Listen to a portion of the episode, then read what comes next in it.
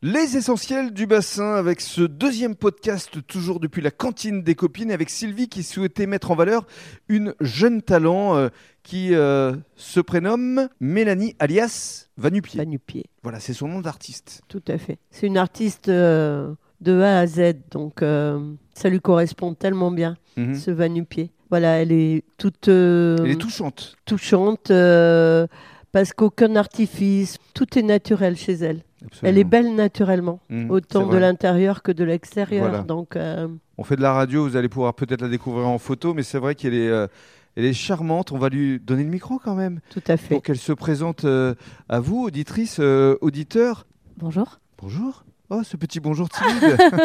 Parce qu'il est vraiment timide pour le coup.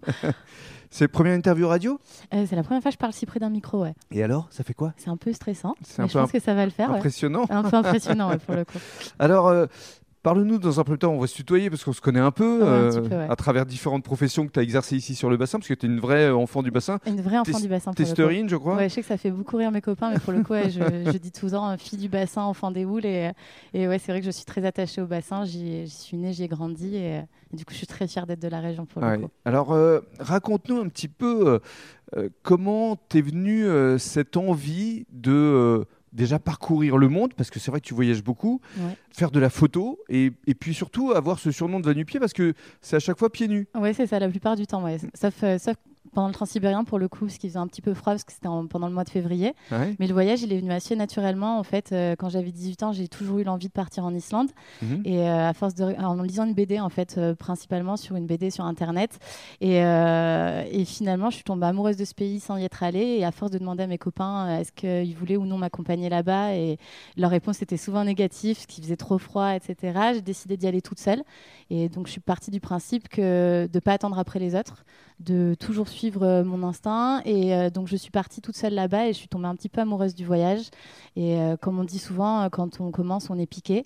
Et j'ai jamais su vraiment m'arrêter. Mhm. Et euh, voyager pieds nus, euh, je marche pieds nus assez naturellement euh, l'été. euh, même dans les bars, il m'arrive d'oublier des chaussures parce que je prends tellement plaisir à, à marcher comme ça. Mais quand il fait froid, ça- Ouais, mais même quand il fait froid, en fait, pour moi, c'est presque une contrainte de devoir mettre des chaussures.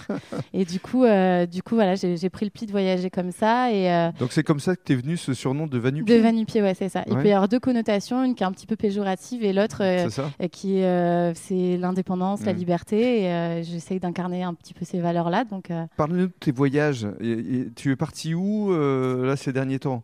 Euh, là, mon dernier voyage, donc avant, la- avant le Covid, euh, j'ai commencé euh, mon périple à Oman, Oui. donc euh, dans les Émirats. Je suis partie ensuite avec des copains en Indonésie. oui. Et l'idée du voyage, c'était d'aller ensuite au Népal, au Kazakhstan et en Arménie.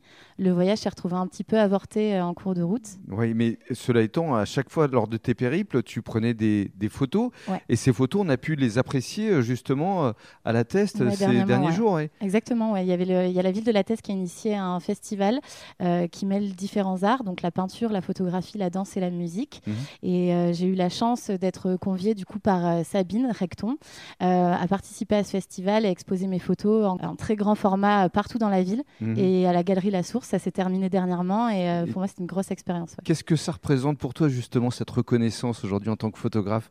Ça te donne euh, des ailes pour peut-être partir vers d'autres horizons Ouais, mais j'ai toujours les pieds sur terre pour le coup et je suis, j'étais euh, très touchée. Euh, c'est un plaisir de pouvoir rencontrer le public et de pouvoir euh, euh, discuter en tout cas de mes photos euh, directement avec eux, de leur expliquer euh, toutes les anecdotes et les histoires qui se cachent derrière ces photos-là. Euh, moi, ça me permet de revoyager dans toutes ces destinations Mhm. qui m'ont forcément touchée et euh, donc c'est un vrai plaisir de partager ça. Et aujourd'hui, il y a un nouveau projet avec une agence immobilière, je crois. J'ai écrit effectivement pour l'agence euh, immobilière Espace Atypique qui a lancé le guide des curiosités cet été. J'ai eu la chance d'écrire 12 pages, euh, photos et textes pour eux. Donc ça te donne d'autres envies peut-être en tant que journaliste euh Euh, ouais, j'ai toujours rêvé d'être euh, d'être journaliste et du coup j'y arrive un peu par des chemins de traverse. quoi. C'est magnifique. Voilà, donc euh, attention. Donc la relève arrive.